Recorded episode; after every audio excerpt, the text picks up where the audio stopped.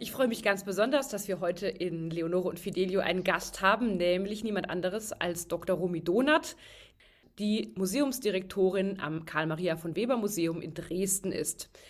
Heutiger Anlass dieses Podcasts ist ein Porträt über die beiden großartigen Sänger Theo Adam und Peter Schreier, die auch Zentrum einer Ausstellung in Romy Donaths Museum sind. Romy, toll, dass du heute bei uns bist und uns etwas über die beiden erzählen kannst. Ich freue mich sehr über diese Einladung. Ich bin seit einem Jahr Museumschefin des Karl-Maria von Weber Museums in Dresden und habe den einjährigen Todestag von Peter Schreier und Theo Adam zum Anlass genommen, eine Ausstellung über diese beiden Jahrhundertsänger zu machen. Denn was viele nicht wissen, ist, dass beide Sänger eine lebenslange Freundschaft verband, die sich also weit über den beruflichen Teil erstreckte, nämlich auch bis ins familiäre hinein, dass sie haben gemeinsame Ferienunternehmungen gemacht. Theo Adam war ja um einiges älter als Peter Schreier. Wie kam denn die Freundschaft zustande? Beide Sänger standen sich sehr nah, obwohl Theo Adam, der acht Jahre älter war, natürlich anfangs stark um die Karriere von Peter Schreier bemühte. Das heißt, er hat dem viel jüngeren Sänger eigentlich geholfen, die große Karriere anzustoßen. Beispielsweise hat er ihn nach Berlin geholt auf Empfehlung an die Berliner Staatsoper. Also man kann schon sagen, dass Theo Adam wie ein Katalysator in Peter Schreiers Karriere wirkte. Ja. Verbindet denn die beiden Sänger Theo Adam und Peter Schreier viel auch mit der Musikstadt Dresden? Beide Sänger haben sich ganz bewusst entschieden, nicht aus Dresden wegzuziehen, auch nach dem Bau der Mauer. Sie sind in Dresden aufgewachsen. Vor allen Dingen Theo Adam ist ja auch in Dresden geboren. Beide waren Sänger im Kreuzchor und waren eng mit dem Kreuzkantor Mauersberger verbunden. Mauersberger muss eine sehr charismatische Figur gewesen sein, der auch sehr streng war aber er hat dadurch beiden Sängern das Rüstzeug für ihr Leben mitgegeben. Das bedeutet, sie konnten hervorragend vom Blatt singen und kannten sich natürlich auch hervorragend im Repertoire aus. Und durch diese gemeinsame Vergangenheit, also durch die Prägung, blieben sie auch ein Leben lang dem Kreuzchor verbunden und natürlich auch der Stadt Dresden. Gab es denn einige herausragende Vorstellungen, an denen die beiden zusammen oder auch als Einzelne beteiligt waren? Theo Adam hat bei der Einweihungsvorstellung der Semperoper zum Beispiel am 13. Februar 1985 den Eremit gesungen im mhm. Freischütz. Und so kam natürlich auch die Beziehung zum Karl-Maria von Weber Museum zustande, denn Theo Adam hat seine Karriere quasi mit dem Freischütz begonnen und er hat dann auch seine Karriere mit dem Eremiten in der Semperoper Dresden beendet. Das passt natürlich ganz hervorragend in dein Karl-Maria von Weber Museum. Denn auch der Freischütz hat dieses Jahr sein 200-jähriges Jubiläum. Genau, unser Museum wird dieses Jahr eine Sonderausstellung auch zum Thema 200 Jahre Freischütz machen.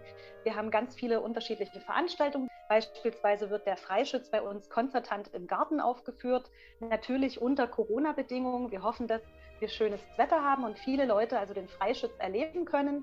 Und dann gibt es noch eine Menge Vorträge, die sich mit dem Preisschutz befassen und kleine Kammerkonzerte. Wie gesagt, auch Peter Schreier und Theo Adam passen dadurch indirekt mit in das ganze Thema hinein. Man kann ja. dazu sagen, dass Peter Schreier, für ihn hat der Freischütz auch eine besondere Bedeutung. Das war nämlich die erste Oper, die er als Kind gesehen hat. Er ist also als kleiner Junge noch in die unzerstörte Semperoper gegangen und hat dort den Freischütz erlebt. Und das muss ihn so stark geprägt haben, dass er gesagt hat, er möchte Sänger werden. Wenn wir jetzt nochmal zu den beiden Sängern, Theo Adam und Peter Schreier, zurückkommen. Die waren natürlich in der DDR eine ganz, ganz große Nummer und haben eine sehr, sehr wichtige Rolle im Kulturleben gespielt. Aber sie hatten auch die Möglichkeit zu reisen, was ja auch einigen anderen großen äh, Künstlern während des DDR-Regimes möglich war. Wie, wie hat das funktioniert? Wieso konnten die beiden raus, wo alle anderen nicht raus konnten? Das muss man sehr kontrovers beurteilen. Beide hatten einen Dauervisum, also sie konnten mhm. die DDR verlassen. Aber das ganze System in der DDR war anders organisiert, als wir das heute kennen. Es gab nur eine Agentur, das war die sogenannte Künstleragentur der DDR und die hat eigentlich für alle Künstler die Auslandsgastspiele organisiert. Und Peter Schreier und Theo Adam haben ja ihre Karriere in den 50er Jahren gestartet und sind bald so berühmt geworden, dass die DDR durch sie auch enorme Einnahmen hatte. Denn es war so, dass die Künstler damit einen gewissen Prozentsatz ihrer Einnahmen an den Staat abgeben mussten, beziehungsweise den eins zu eins in DDR-Mark umtauschen mussten. Und das Aha. heißt, dass Peter Schreier beispielsweise 40 Prozent seiner Gage an den Staat abtreten muss. Also eine Mehrwertsteuer auf das Auftreten im Ausland. Das war bei allen Künstlern grundsätzlich so, ja. Mhm. Aber die Prozentzahl war natürlich entscheidend.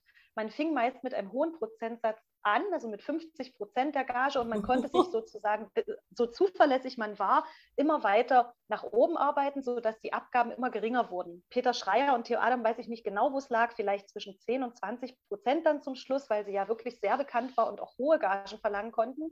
Und an zweiter Stelle war es so, die DDR konnte sich natürlich mit diesen Künstlern auch schmücken. Sie hatte damit ein Renommee, das war ähnlich wie beim Sport, wo man einen Olympiasieger hatte und gleichzeitig haben sich auch nur dadurch, dass sie so bekannt waren, die Plattenaufnahmen gut verkauft. Und das war wiederum eine Einnahmequelle für die DDR. Man hat also mit diesem Eterna Plattenlabel auch eng mit der Grammophon zusammengearbeitet, sodass man alle Aufnahmen der Sänger Peter Schreier und Theo Adam in den Westen verkaufte. Und die verkauften sich natürlich nur gut, wenn die Sänger auch im Ausland original und live zu erleben waren.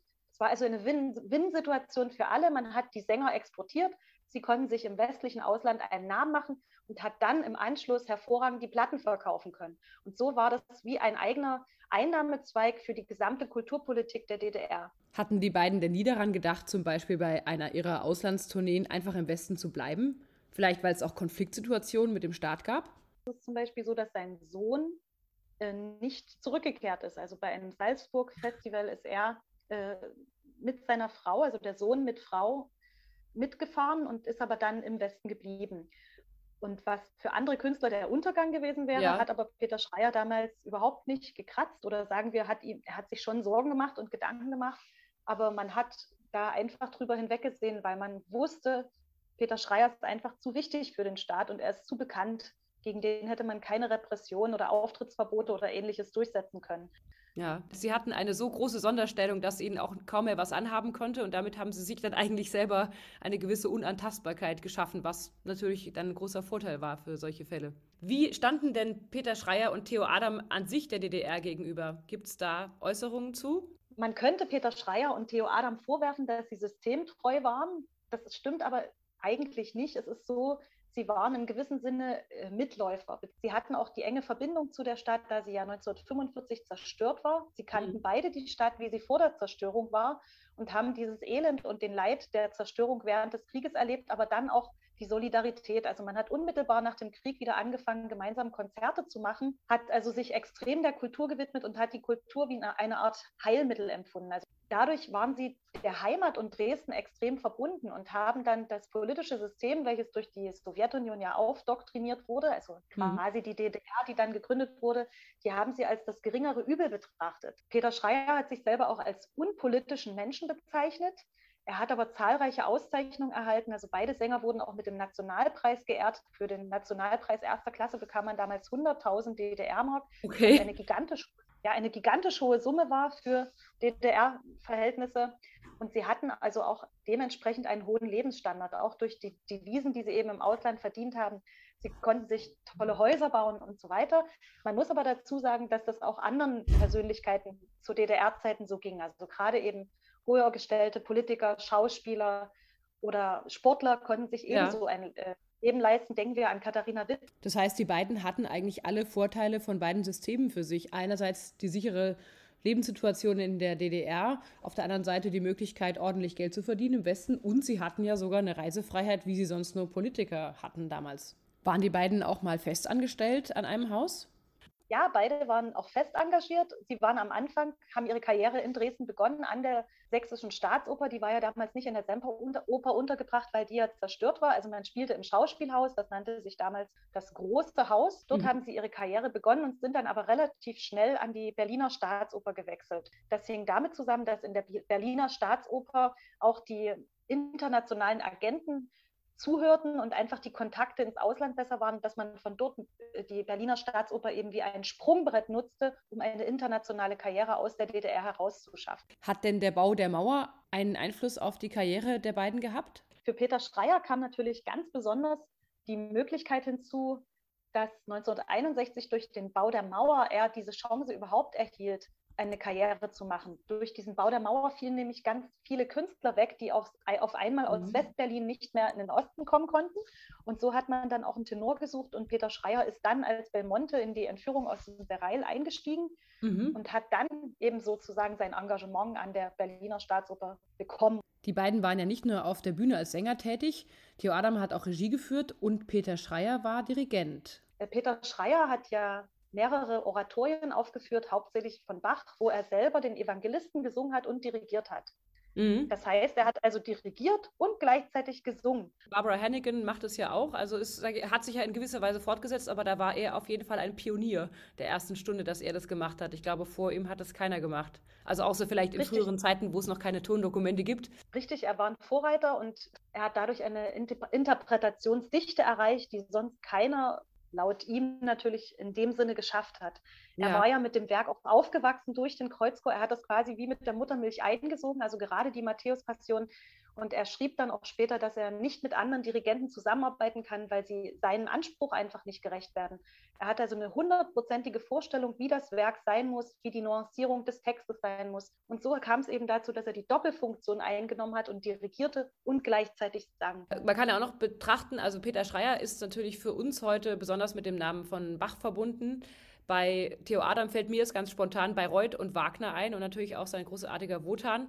Wann war denn Theo Adam das erste Mal in Bayreuth? Theo Adam ist relativ jung nach Bayreuth gekommen, nämlich schon 1952. Das hängt auch damit zusammen, dass nach dem Krieg junge und dynamische Sänger gesucht wurden und natürlich auch seine Karriere an der Semperoper ist äh, davor sehr abenteuerlich verlaufen. Man hat ihn quasi ohne Ausbildung an das Theater geholt. Mhm. Er ist also aus dem Krieg gekommen 1945, hat erst eine Ausbildung zum Lehrer gemacht und hat nebenbei privat Gesangsstunden genommen. Wir langes Leben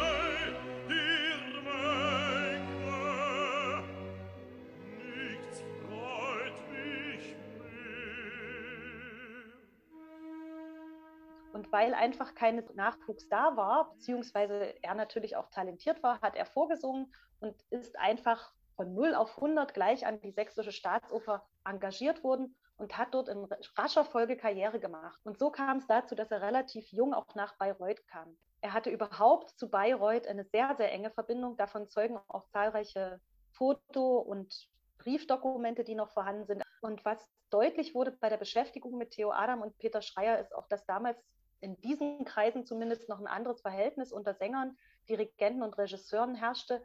Es war also so, dass man auch auf privater Ebene sehr enge Kontakte pflegte. Theo Adam hat auch betont, dass er in Dresden immer nach den Aufnahmen, die in der Lukaskirche beispielsweise stattfanden, alle Sänger und Musiker eingeladen hat zu sich, um privat nach, dem, nach der getanen Arbeit noch beisammenzusitzen und sich gegenseitig auszutauschen. Gab es denn in der DDR auch Operettensendungen im Fernsehen oder Opernsendungen? Weil ich weiß, als ich Kind war im Westen, hat meine Oma das gerne geguckt und auch meine Mama mir davon erzählt, dass es eben Operettensendungen gab mit der einmaligen Anneliese Rothenberger zum Beispiel. Natürlich. Man muss dazu sagen, Theo Adam hatte zu DDR-Zeiten sogar eine eigene Sendung, die hieß mhm. Theo Adam lädt ein. Und dort waren eigentlich alle Größen der Klassik, die es damals gab, auch aus Westdeutschland. Also Jesse Norman war da. Man kann im Deutschen Rundfunkarchiv alle diese Sendungen einsehen auf Anfrage. Und wir haben einige dieser Sendungen als Ausschnitte auch im Museum, sodass man nachverfolgen kann, was Theo Adam auch als Entertainer oder Moderator alles geleistet hat. Diese Sendung hat auch mehrere Preise zu DDR-Zeiten gewonnen, war sehr, sehr beliebt, also ähnlich wie bei Ausnahmesportlern. Und beide Sänger haben ja bis ins hohe Alter singen können. Sie hatten also auch wenig Verschleiß, was die Stimme betrifft, eine hervorragende Technik. Also man kann ganz klar in den Vordergrund stellen, die beiden waren eben vor allem großartige Musiker und demzufolge wurde diese Qualität einfach über alles andere gestellt, was ansonsten vielleicht auch äh, noch mit hineingespielt hätte und was natürlich auch in heutigen Zeiten nochmal ganz anders beurteilt wird. Wenn wir heutige junge Sänger beurteilen, dann ist die Musikalität ein Faktor, aber eben nur, nur einer von vielen, wie zum Beispiel Aussehen, besondere Geschichten, was dahinter steht. Deswegen ist auch interessant zu sehen, wenn Leute über die goldenen Zeiten von früher sprechen, äh, sind einfach andere Kriterien an die Sänger herangelegt worden. Aber umso besonderer ist es natürlich auch für uns heute zu sehen, wie wichtig damals eben vor allem die Stimme ähm, als erster Maßstab auf der Opernbühne. Ja, der Markt war ja nicht in, dem, in der Weise offen, wie wir es heute haben. Also der asiatische Markt, den gab es damals noch nicht. Auch der russische Markt, äh, das war noch nicht so vernetzt wie heute. Das heißt also, an deutschen Bühnen sangen deutsche Sänger. Denn mhm. natürlich kamen auch mal welche aus Ungarn und so weiter, aber im Groben und Ganzen funktioniert ja auch das Ensemble noch anders. Also man hat hauptsächlich Wert auf Ensemblegesang gelegt, beziehungsweise hat Gäste nur für bestimmte Produktionen eingekauft. Also auch an der Berliner Staatsoper gab es ein festes Ensemble. Und umgekehrt natürlich auch eine ganz große Chance darin lag, dass man eben auch wusste, man hat eine feste Anstellung für mehrere Jahre im Voraus. Die Direktoren konnten wissen, mit wem sie planen und wie sie planen und konnten auch eine Karriere in einer ganz anderen Weise fördern, indem sie wussten, sie können den und den Sänger in der Rolle in den nächsten Jahren besetzen. Und umgekehrt, der Sänger wusste aber auch, worauf er sich einlässt, was natürlich eine ganz, ganz große Chance und Sicherheit gibt, die gerade, finde ich, bei einem jungen Sänger natürlich schon ganz ausschlaggebend sein kann. Gerade jetzt Corona zeigt ja doch auch viel, wie problematisch es eben sein kann, als hipper Opernstar in der Welt herumzureisen und überall auf der Welt gleichzeitig sein zu wollen, im Gegenzug zu einem Ensemblesänger, der eben immer an einem Theater ist. Aber es hat jetzt eben auch große Vorteile, weil man dann eben weiß, wo man in den nächsten zwei Jahren arbeiten wird. Die Ausstellung, die jetzt in deinem schönen Museum in Dresden ist, wie habt ihr die denn aufgebaut? Wir haben extra für die Ausstellung einen neuen Raum renoviert. Das heißt, wir haben jetzt einen Sonderausstellungsraum.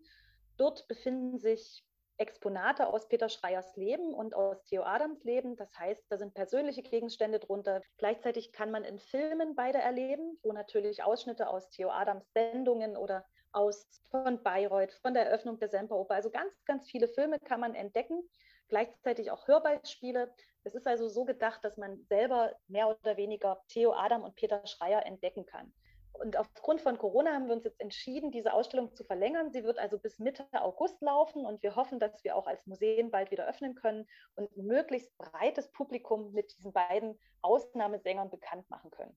Ja, wenn du Lust bekommen hast, Theo Adam und Peter Schreier besser kennenzulernen, dann rate ich dir sehr, besuche das Karl-Maria von Weber Museum in Dresden. Ich werde auch den Link dazu hier unter dem Podcast posten. Und natürlich findest du auch auf der Webseite von dem Museum viele Veranstaltungen, die sich jetzt auch mit Theo Adam beschäftigen und Peter Schreier, aber natürlich auch mit dem großen Jubiläum des Freischütz im Jahr 2021. Super, Romy, vielen Dank, dass du heute mein Gast warst. Sage erstmal viel Erfolg für die Ausstellungseröffnung.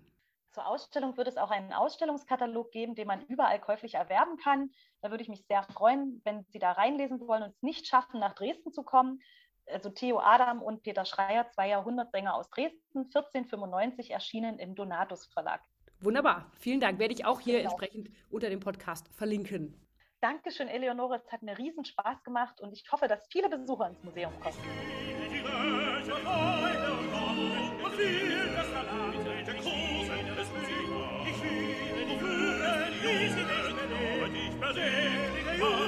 Ich Meine Freunde und Morgen seid ihr gehört.